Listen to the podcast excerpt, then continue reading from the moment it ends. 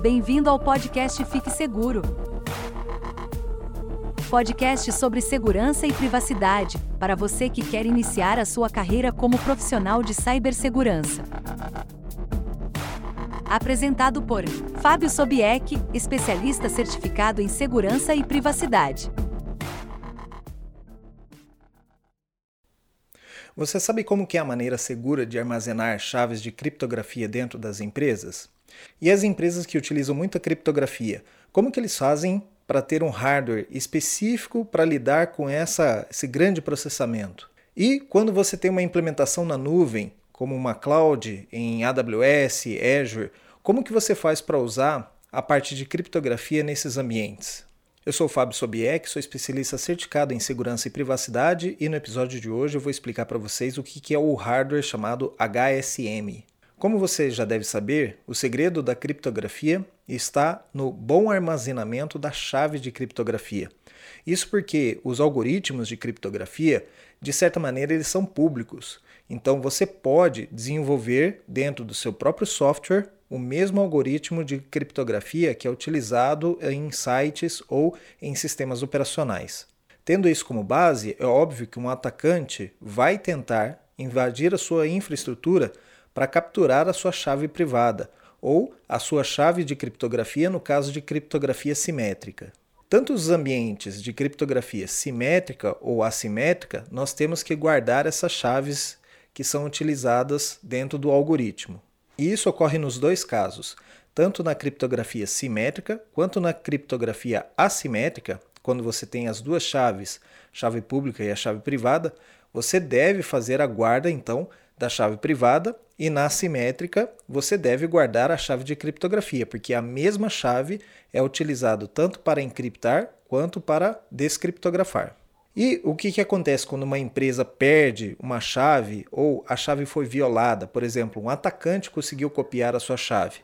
As chaves têm que ser destruídas, nós vamos parar de usar essas chaves e vamos gerar chaves novas. E a partir daí você tem um outro grande trabalho que é a distribuição de chaves ao longo da sua cadeia de software, sua cadeia de atendimento. É por isso então que a gente tem que proteger muito bem as chaves criptográficas. Um outro detalhe que é bem importante quando se fala em proteção de chaves criptográficas é que quando um atacante chega a ter acesso à sua chave de criptografia e faz uma cópia dela, e ele pode utilizar essa chave fora do seu ambiente, para promover um ataque, esse ataque a gente não pode é, repudiá-lo. Então a empresa ela tem que se responsabilizar por tudo que foi celebrado em cima daquela chave até o momento em que se foi detectado que houve uma violação, que você perdeu acesso, e então essa chave é revogada. Todos esses processos são ah, operações naturais é, comuns no ambiente de criptografia geração de chaves, remoção de chaves, troca de chaves, revogação de chaves. Isso é algo que nós vamos fazer sempre que for lidar com a parte de criptografia. Então, já que a gente tem que manter bem protegido essas chaves de criptografia e ter um hardware específico para isso, que foi projetado de maneira a ser inviolável ou, no caso de uma violação, que ele possa ter recursos, por exemplo, para fazer uma autodestruição de chaves criptográficas. Foi pensando nisso que se criou esse equipamento chamado HSM. HSM é a sigla para Hardware Security Module ou módulo de segurança em hardware. Ele tem essa função específica de armazenar essas chaves criptográficas e também pode ser utilizado para outras funções como é, criptografar arquivos, criptografar textos, assinaturas digitais, assinaturas de transação. É como se fosse um computador ou um roteador, um appliance que você coloca no seu data center, você coloca lá dentro do, do rack, né? E, e esse hardware ele é conectado à sua rede e você, através de comandos ou aplicações, você vai fazer acesso a esse hardware e solicitar que ele faça uma geração de chaves de criptografia, ou você pode mandar uma chave para que ele armazene dentro do hardware. Uma vez armazenado, ele tem propriamente um, um disco rígido ou uma unidade de armazenamento. Esse equipamento também conta com fontes redundantes, placas de rede redundantes, de modo a ficar em alta disponibilidade para sua empresa. E uma vez implementado isso e colocado as chaves lá dentro, você pode, através dos seus sistemas, dos seus sites, fazer chamadas em API ou através de softwares específicos para esse appliance e pedir que ele faça a criptografia de um arquivo ou que ele gere um par de chaves novas para uma determinada ação. A grande vantagem do HSM é que, por exemplo, essas chaves de criptografia, elas nunca precisam sair de dentro do hardware. Então, até você pode fazer uma exportação de chaves, mas não é o ideal. Né? Então, se você não necessita fazer essa exportação de chaves, porque você vai fazer um backup ou fazer a troca do seu HSM para um outro equipamento, você não tira as chaves de dentro dele.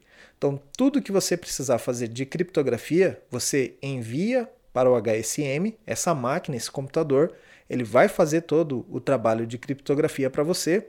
Ele tem um processador bem potente para isso e ele devolve o resultado para você. Por exemplo, uma assinatura digital. Quando nós pegamos um arquivo e fazemos uma assinatura digital, ele faz o hash do arquivo, ele faz a assinatura digital e te emite de volta o documento com aquele detalhe da assinatura digital. E isso pode ser enviado para fora da empresa e validado externamente. Então, o HSM ele é um hardware desenhado para ser seguro.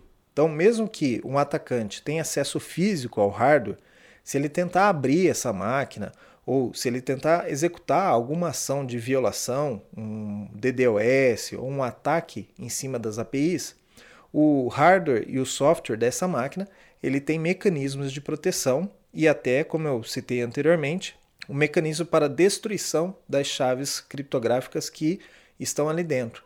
Então, se você abrir uma máquina como essa, ele automaticamente elimina ou destrói as chaves criptográficas para que ninguém possa ter acesso a isso. Então, quais são as operações que eu posso fazer em cima desse equipamento? A primeira delas é o hash. O hash é aquele onde você valida a integridade de um arquivo ou de uma mensagem. É, dependendo do hardware que você estiver trabalhando, da marca, o modelo, você vai saber quais são os, os algoritmos de criptografia e de hash que esse equipamento está disposto ou tem condições de trabalhar. E aí, via a API ou o software, você vai fazer o, a solicitação ou pedido para o hardware, o hardware executa o hash e te devolve o resultado.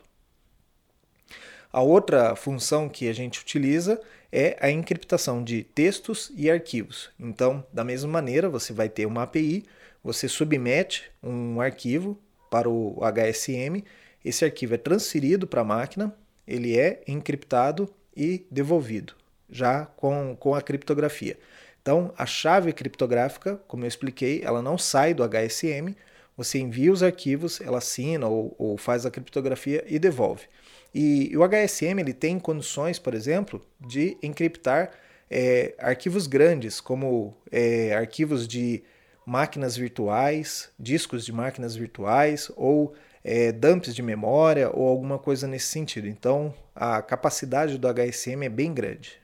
Um próximo item aqui é que ele pode fazer assinatura digital. Então, como eu expliquei, você envia o arquivo para a, o HSM através da API ele gera o hash do arquivo, assina o hash do arquivo e te devolve tanto o arquivo quanto a, o, o hash criptografado com chaves e certificados públicos. Você envia esses detalhes para o seu destinatário e o seu destinatário consegue, através da chave pública, realizar o processo inverso. Né? Ele vai fazer um hash do arquivo que você enviou, vai descriptografar o, o hash que foi enviado do HSM para o destinatário, e aí ele vai comparar o resultado que ele teve com o resultado do hash que ele gerou lá e validar a sua assinatura digital. O HSM ele é muito utilizado para assinatura de transações. Isso, por exemplo, quando você faz um TED, um PIX dentro do seu banco, essa informação é, ela é coletada, o registro, né, de origem, destino, valores, é, tudo que você escreveu ali no texto do TED ou do Pix.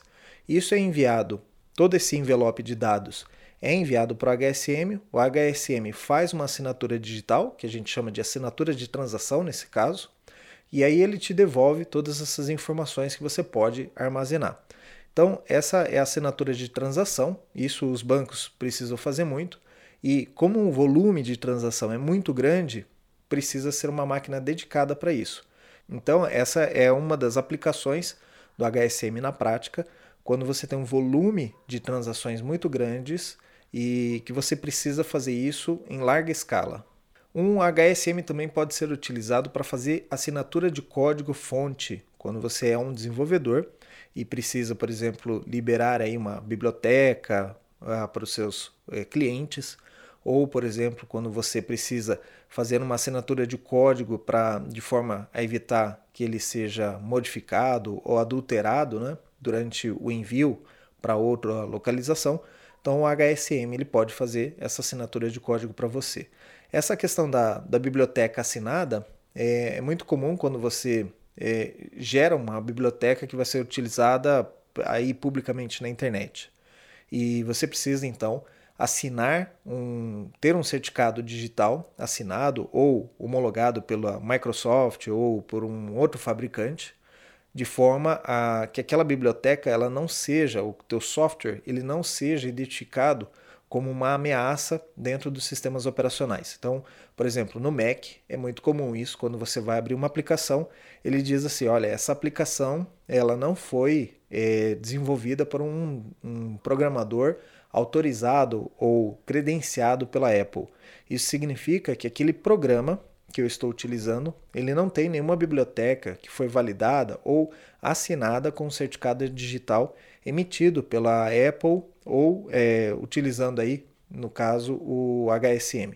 Então, as empresas que têm esses softwares públicos, que precisam enviar isso para vários clientes, normalmente eles fazem isso. Eles emitem, então, esse certificado digital junto ao Google, a Microsoft, a Apple, eles importam isso dentro do HSM e todo o código desenvolvido na empresa ele leva uma assinatura digital como essa que sai do HSM. Então, como nós temos aí vários programadores dentro da empresa, a gente tem que tomar esse cuidado, não pode deixar uma chave de criptografia como essa disponível que um programador possa passar para o outro. Então, isso fica dentro de um hardware e toda vez que o programador precisa fazer a assinatura digital de uma nova biblioteca, ele submete o código dele ou a, a biblioteca dele para o HSM e o HSM faz a assinatura digital. Então é uma, uma maneira de você usar criptografia em larga escala, um grande time de desenvolvedores, sem necessariamente é, tirar, afetar né, a credibilidade ou o segredo né, da criptografia, disponibilizando um arquivo de chave para cada programador. Também no, no, no caso dos ah, amantes das criptomoedas, aí, os entusiastas das, das criptomoedas, um HSM ele também pode, em determinados casos, hospedar uma carteira de criptomoedas. Isso também é um ambiente de mais alto nível ou de larga escala, como por exemplo uma corretora de criptomoedas. Eles utilizam então um, vários hardwares como esse, um HSM, para poder hospedar, né, gravar essas, essas carteiras de criptomoedas dentro do, do equipamento.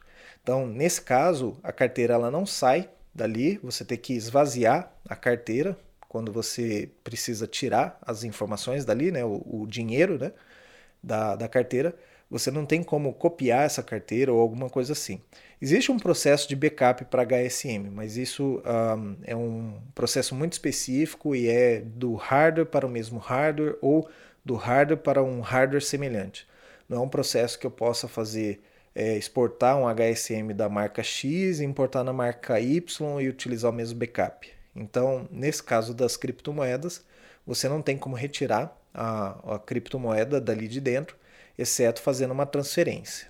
Uma última aplicação que eu encontrei aqui ao longo das minhas pesquisas, e eu também realmente não sabia que estava sendo utilizado para isso, mas algumas empresas já estão utilizando os HSMs para o DNSSEC. Então, aquela configuração de segurança dos servidores de DNS, os servidores de nomes de domínio, é, isso aí está também pode ser baseado e hospedado dentro desse equipamento do HSM. Então, a, as chaves de criptografia que fazem a assinatura do seu DNS podem ficar hospedadas dentro de um HSM de maneira mais segura.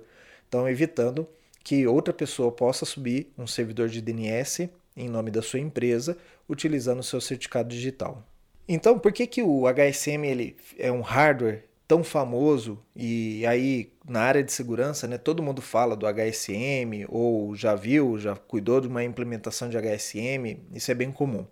Bom, ele é um equipamento que ele foi totalmente projetado para ser seguro, né? Então ele é um, se você olhar para ele, é, posso colocar aqui uma imagem de alguns HSMs ele é um hack, um servidor para você colocar no hack. Então ele pode ter aquela unidade 1U ou 2Us, mas se você olhar para ele, ele parece ser um, uma máquina, um servidor.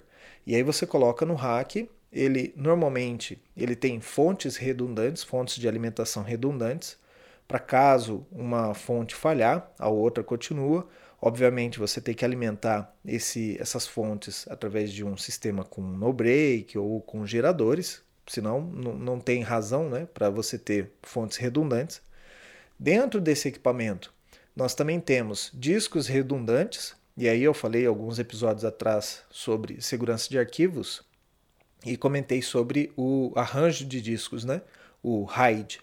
Então, provavelmente é uma máquina como essa também utiliza ou discos espelhados ou um RAID nível 3, nível 5 para poder garantir a segurança dos dados que ali são armazenados. Então, caso venha acontecer uma falha de um, um disco rígido, é, você não abre o equipamento para fazer essa troca de disco rígido, você vai chamar o fabricante. O fabricante ou vai substituir inteiramente sua máquina, ou ele tem métodos para abrir essa máquina de forma a fazer essa substituição, né? Porque, como eu expliquei, ele tem um problema, uma detecção de violação.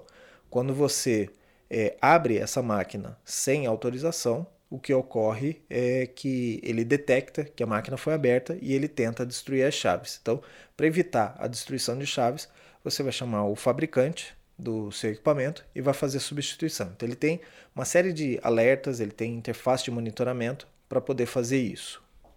E quando o fabricante vem para fazer a manutenção do seu HSM, né, ele tem métodos de fazer um backup seguro né, como se fosse uma imagem ou alguma coisa assim do seu HSM. É, o backup de um HSM ele funciona normalmente de máquina para máquina. Então, você vai tirar um backup de uma marca, um modelo específico, você vai levar para o mesmo modelo. É, existem alguns casos onde você pode também fazer um, um upgrade, certo? Então, você tira algumas informações e leva para o seu é, novo HSM. Mas, de maneira geral, ele tem esse backup seguro. Então, não é um backup comum, como a gente sabe, ele está totalmente protegido por chaves de criptografia e tudo mais. Provavelmente chaves que somente o, o fornecedor do equipamento tem acesso, né? Então ele faz esse, esse dump do seu HSM atual para o novo HSM também de maneira segura. Bom, e, e como que se apresentam né, esses equipamentos? É, o mais comum que você vai encontrar nas empresas é ele no formato de appliance que é como eu expliquei. Ele é um servidor que vai no rack, você liga lá os cabos de rede e de alimentação, ele liga, né? E você pode, através da rede, fazer acesso. Um, ele não tem normalmente outros tipos de conectores, USB, essas coisas, justamente para evitar uma violação do hardware. Então, é um, lembre-se que ele é um hardware seguro, então ele tem poucas, é, poucos métodos de conectividade ali. Mas também existem HSMs que são em formatos de placas que você coloca dentro de um servidor, uma placa PCI. É, nesse caso da placa PCI, obviamente ele vai contar com a alimentação do servidor. Então você tem que instalar essa placa em um servidor que tenha fontes redundantes, que tenha placas de rede redundantes e tudo mais. Caso contrário, o seu HSM em placa PCI, ele vai ter é, problemas de disponibilidade. Mas você Com a placa, você consegue fazer o acesso, por exemplo, de um software que está hospedado naquele servidor, ele faz o acesso direto ao HSM, sem ter que passar isso pela rede ou alguma coisa assim. Então, em determinados casos, você ter um HSM localizado dentro do seu servidor, ele vai proteger as suas chaves de criptografia de maneira mais segura até do que se ele tivesse dentro da sua rede né, e, e, a máquina tivesse que fazer o acesso até o, o hardware né, via um, uma, uma, conexão de rede, né, quando ele está no método de appliance. E quando nós estamos dentro do ambiente de nuvem, uma AWS, um Azure, um Oracle Cloud, é, normalmente essas empresas elas têm o serviço de HSM também para você. Óbvio que você vai contratar ou por chamadas ou por hora, é, vai depender do modelo e da, da empresa, o fornecedor de cloud provider que você está utilizando. E você avalia qual é a melhor situação. Se você vai fazer muita chamada, então é melhor contratar por hora do que contratar por chamada. Mas o HSM, quando ele está na nuvem, você tem que confiar que o gerenciamento daquele cloud security vai ser efetivo né, e cuidar das suas chaves de criptografia. É, sem contar né, que você está hospedando a sua chave privada dentro do seu fornecedor. Então, algumas empresas elas optam por não fazer isso. Eles preferem que tenha-se o HSM on-premises, ou seja, dentro da empresa, e através do seu gateway, né, ou alguma conectividade, você consegue é, da nuvem ter acesso à sua empresa. Você exporta ou abre, né, a conectividade de fora né, da rede de fora para dentro da sua empresa ou você estabelece uma VPN para isso, certo? É, HSM também pode ser utilizado para a parte de VPN e, e fazer todo esse trabalho de criptografia de redes também. Bom, mas não existem somente os HSMs que nós utilizamos nas empresas, e é utilizado mais no meio corporativo, que são hardwares onde se podem gravar chaves de criptografia ou utilizados para criptografia. É, no computador que você usa, ou em casa, ou no seu trabalho, provavelmente dentro dele, junto da sua placa-mãe, existe um outro hardware chamado Trusted Platform Module, ou TPM. Esse hardware TPM ele foi desenvolvido uh, mais recentemente, então nos computadores mais novos aí dos últimos uh, 4 ou 5 anos, você já pode contar com um hardware como esse. Inclusive, máquinas virtuais que estão hospedadas em hardwares físicos que têm o TPM podem também ter o TPM virtual é, disponível na sua máquina virtual. Eu acho que o VMware Fusion, o VMware Workstation, já consegue fazer isso. É, o que, que faz esse TPM? Ele é um hardware que fica então na sua placa-mãe e ele serve para você armazenar chaves de criptografia. E, e, ele é muito mais utilizado no caso quando você quer ter uma criptografia de discos. Então, como ele está já na placa-mãe, o acesso é rápido, ele é, agiliza o acesso ao seu disco, mesmo que ele esteja encriptado. Que ele não tem que fazer uma busca da chave fora, num outro ambiente, ele consegue fazer é, uma, de maneira mais baixo nível, né? um método mais rápido, ainda no hardware, ele consegue encriptar e decriptografar né, os dados antes de mandar para o seu disco. Então, se você tem um Windows 10 com BitLocker ativado e você tem é, no seu hardware esse TPM, o Trusted Platform Module, com certeza o Windows armazenou a sua chave do BitLocker dentro do TPM. Também, se você tem Windows Hello é, ativado na sua máquina com Windows 10, você provavelmente tem as suas chaves de criptografia que abrem o seu sistema operacional armazenados nesse hardware. Então, por exemplo, eu uso é, uma outra máquina aqui com Windows Hello e quando eu vou me autenticar, eu não tenho mais que digitar a minha senha grande com vários caracteres. Eu digito apenas um PIN um número né, com seis é, dígitos. Esse PIN ele vai ser usado para abrir o meu cofre virtual, que é o TPM, e dentro do TPM o Windows Hello busca esse certificado que está lá e esse certificado é utilizado então para abrir a minha máquina. Se eu tirar esse Windows e levar esse Windows para outra máquina que tenha outro TPM, eu não vou utilizar a, o mesmo PIN para abrir a minha máquina, certo? Porque eh, eu estaria utilizando a mesma senha, mas ele não está exportando quando eu faço um dump, uma imagem, né, desse Windows 10 para outra máquina, ele não está levando essa senha. Então, quando o pessoal me fala assim, poxa, eu instalei o Windows e agora eu não uso mais senha, eu uso só um PIN. Então quer dizer que eu estou é, menos seguro. E eu digo que não, você está mais seguro, porque esse PIN ele só abre esse hardware e esse hardware é que tira dali um certificado, uma chave criptográfica que vai abrir a sua máquina. Então o TPM é utilizado para isso, para fazer boots seguros, né? É, para fazer criptografia de discos, para fazer às vezes é, em determinadas placas de rede, eles utilizam o TPM como local de armazenamento e também existem alguns equipamentos, como eu já vi um equipamento da Dell e da Lenovo, que usa o TPM para armazenar informações quando o seu é, laptop é roubado, por exemplo, e ele consegue localizar o seu, um, seu equipamento com base em chaves de criptografia que ele é, coloca dentro desse TPM. Então, como o TPM ele é tão seguro quanto o HSM, é, se você abrir essa, essa máquina e, e, tentar violar esse TPM, ele tem funções ali é, de hardware que se você tentar violar, ele queima a, as chaves de criptografia que está ali dentro, justamente para evitar que as chaves sejam extraídas. Né? Então, através de comandos, você também consegue é, apagar as chaves, mas você dificilmente ou quase impossível, né? em segurança a gente nunca pode dizer que é impossível, mas é muito mais difícil você exportar aquela chave criptográfica dali de dentro ou do TPM ou do HSM para qualquer outro tipo de ação. Um outro equipamento que também pode hospedar chaves de criptografia e, em alguns casos, algoritmos de criptografia específicos, né? E provavelmente você tem aí na sua carteira é o cartão ah, de crédito com o chip, né? Então, esse cartão com o chip, o chip, ele é um, um hardware criptográfico.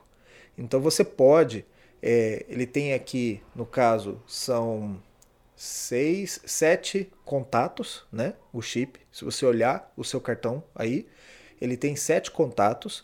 É, dois desses contatos é, eles são para receber energia, então positivo e o negativo, né?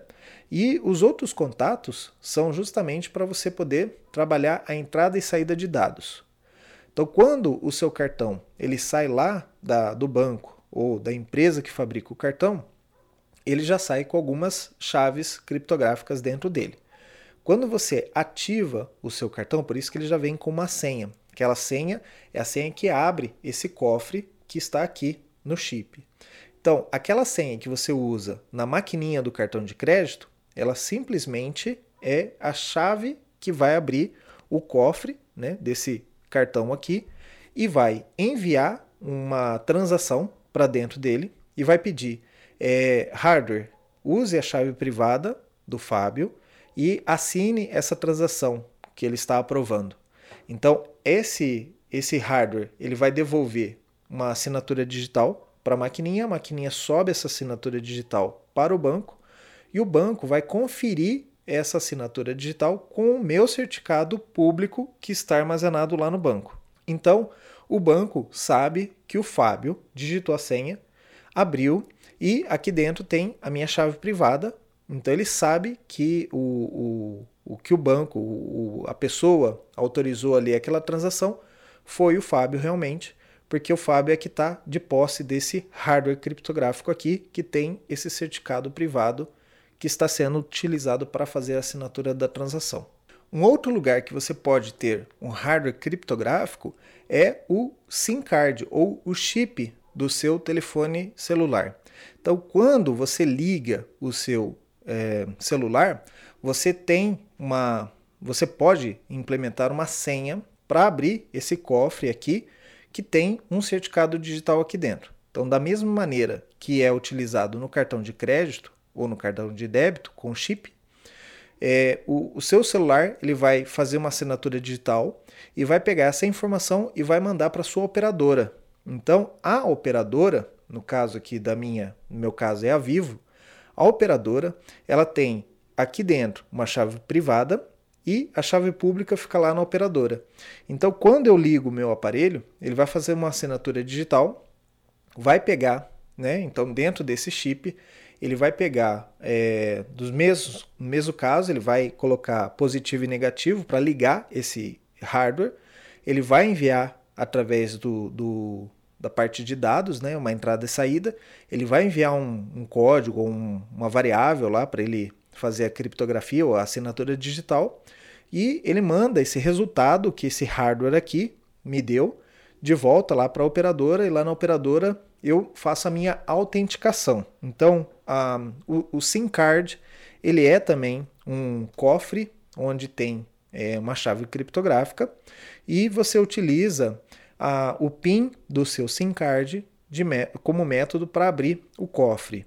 Então, a, o que a gente fala para você evitar que alguém tenha acesso ao teu, teu celular, faça é, a extração do seu SIM card, coloque isso num outro aparelho e possa usar o seu telefone, todo o SIM card ele pode ser é, protegido com uma senha. E toda vez que você liga o seu aparelho, ele vai te pedir essa senha. Só que você não pode esquecer, porque uma vez que você esqueceu essa senha, não tem como recuperar. Até tem como recuperar, é o chamado PIN e PUC. Você já deve se lembrar disso. Quando você compra um chip na operadora, ele vem com um cartãozinho com uma senha de PIN, uma senha de PUC. Então, é, se você se recordar ou não tiver isso guardado, você pode comprar um chip novo, fazer a troca do seu chip, né? E aí você configurar essa senha. Então, eu tenho isso no meu aparelho. Toda vez que eu ligo, ele me pede a senha do cartão SIM, certo? Não é a senha do aparelho, é a senha do cartão SIM. E isso evita, no caso do meu celular ter sido roubado, que alguma pessoa pegue o meu SIM card, coloque em outro aparelho e desbloqueie, comece a receber os SMS que são endereçados para mim, o banco manda ou outras empresas mandam SMS, então eu consigo bloquear que esse é, SIM, SIM card, ele seja utilizado em outro. Então, como ele é um hardware criptográfico, eu posso fazer essa proteção. Ele é um cofre, né? Então, todo esse hardware criptográfico ele é um cofre que armazena as minhas chaves de criptografia e eu posso utilizar isso. O SIM card e o cartão de, de crédito, né, como eles são uh, um hardware bem menor, mais específico, e que você, por exemplo, não consegue um, é, trabalhar muita informação dele, o processamento dele tem como se fosse um processador dentro dele, é, você tem uma redução do número de chaves ou uma redução de memória. Né? Ele tem uma certa memória, se você consultar às vezes o SIM card ele vai estar lá 128K, isso é a quantidade de memória. Inclusive tem aplicações em Java que podem fazer acesso direto ao seu SIM card. Você pode instalar isso em Android ou iOS. Um, é, aplicações que fazem direto acesso ao seu SIM card e você pode trabalhar informações, armazenar informações dentro dele. Não é recomendado, obviamente, mas uh, você tem essas condições. E como é um hardware que é muito específico, o limite ali é um hardware limitado, você não consegue trabalhar muitos protocolos de criptografia, algoritmos de criptografia. Então, por exemplo, esses aqui, normalmente eles trabalham com o algoritmo RSA e Elliptic Curve.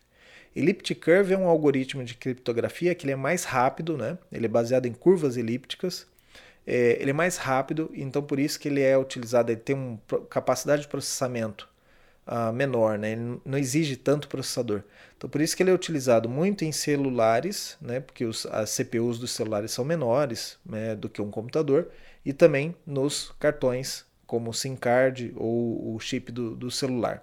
Então por isso e, e, também ele tem essas funções mais reduzidas. Normalmente a gente utiliza para fazer assinatura digital. Você não vai usar um, um hardware como esse para fazer uma criptografia de um arquivo, de uma mensagem muito grande, porque ele vai demorar para fazer esse processo para você. Ele até pode conseguir se você não estourar a memória dele, mas ele vai demorar para poder fazer isso para você. Existe um outro hardware também que é mais comum quando você vai é, emitir um certificado digital, um eCPF ou um eCNPJ. Quando você vai comprar o seu certificado digital, isso você pode ver nos sites aí de empresas que vendem certificado digital. você vai ver que existe um hardware que parece um, um pendrive ou um memory key de USB. Então, aquele hardware você consegue gerar o certificado digital e chaves de criptografia também dentro dele. Você também consegue utilizar esse hardware específico, ele tem uma CPU, um processador, ele é alimentado, obviamente, pela USB. Você consegue, então, trabalhar é, os, os, requisitos que você tem aí no, no HSM de é, enviar arquivos para criptografia, assinatura digital, dentro desse hardware. Então, você conecta essa USB no seu computador e através de programas e drivers você consegue fazer o acesso então a, a esse equipamento, certo? Então é muito comum um da, da Gemalto, que é vendido aí por, por essas empresas, e esse hardware, por ele ser mais protegido, olha que legal, você consegue emitir um ECNPJ ou um ECPF para três anos, com validade de três anos. Por quê? Porque o hardware que está ali é, armazenando o certificado digital, ele, ele é mais confiável. Então, eu já tive um eCPF no passado, que ele era em hardware, então eu devo ter guardado aqui em algum lugar essa, esse USB, é, que você tem ali o seu certificado digital. E você pode emitir outros certificados. Então, se eu fosse hoje renovar o meu certificado CP, eCPF, eu posso levar esse, esse hardware e eu gero o meu certificado dentro do meu hardware já. Então, é, é, óbvio, tem que ver as empresas que são compatíveis com esse serviço, né? Se eu não me engano, eu fiz com a Serasa, então se eu quiser fazer de novo, eu tenho que usar a Serasa. Se eu quiser trocar de fornecedor de certificado digital, aí já não vai funcionar isso, porque cada servidor, cada que cada empresa que vende certificado digital trabalha com uma linha de produtos, né? Então não, não é a linha de produtos de todos os fornecedores de, de certificado digital. Mas você pode renovar ou criar um novo certificado digital no mesmo hardware. Ele tem uma limitação de espaço ali, mas você pode ir utilizando. E lembrando, você não deve apagar os certificados antigos, porque, por exemplo, se eu encriptei um arquivo meu é, há três anos atrás, quando meu certificado estava válido, eu encriptei algum arquivo meu utilizando aquele certificado digital, por mais que ele esteja fora do prazo de validade, eu não consigo criar novas assinaturas digitais ou novos arquivos com ele. Mas eu consigo abrir os arquivos que foram assinados com o certificado público. Então, com a minha chave pública, eu tenho ali a minha chave privada para o resto da minha vida. Então, sempre que eu precisar abrir algum arquivo que eu encriptei naquela época, alguém me mandou naquela época com a minha chave pública, eu vou ter que recorrer a esse hardware. Então, não posso perder esse hardware, ele fica para sempre. Quando eu emito um eCPF que eu gravo no meu computador, ele vai também para um, um, software, né, uma carteira de certificados digitais dentro do meu Windows ou do Mac, né, tem o, o, o certificado, o cofre de certificados no Mac, é, e eu posso armazenar essas informações. Só que não é a garantia que eu tenho no hardware. O hardware criptográfico ele é desenhado para isso, para contra violações e tudo mais. Então, o software é mais suscetível a, a problemas. Então, a gente não recomenda num ambiente de alta complexidade ou que tenha muito perigo. Então, obviamente, a gente recomenda é, hardware nesse caso. Então, você pode ter mais essa opção como hardware de criptografia essas USBs. Vou colocar aqui uma foto, uma imagem da, desse dispositivo para você ir conhecendo. Bom, isso era o que eu tinha para mostrar hoje, falando sobre hardwares criptográficos ou HSM. Né? E, e aí espero que você tenha aprendido um pouco mais. Se você tiver dúvidas, envie suas dúvidas para mim. Eu tenho o meu site, que é o www.sobiec.net. Eu tenho a página no Facebook, que é o Fábio Sobiec, aprendendo sobre cibersegurança.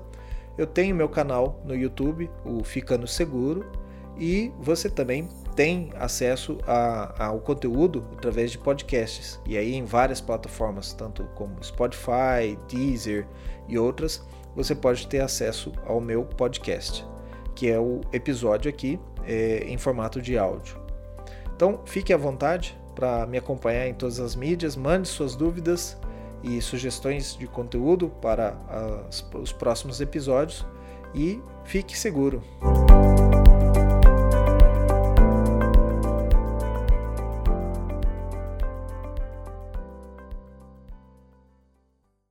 Você ouviu o podcast Fique Seguro, apresentado por Fábio Sobieck. Acesse www sobiec.net/cine e cadastre-se como membro. Você receberá semanalmente dicas e detalhamento de requisitos de vagas de segurança da informação, entre outras informações.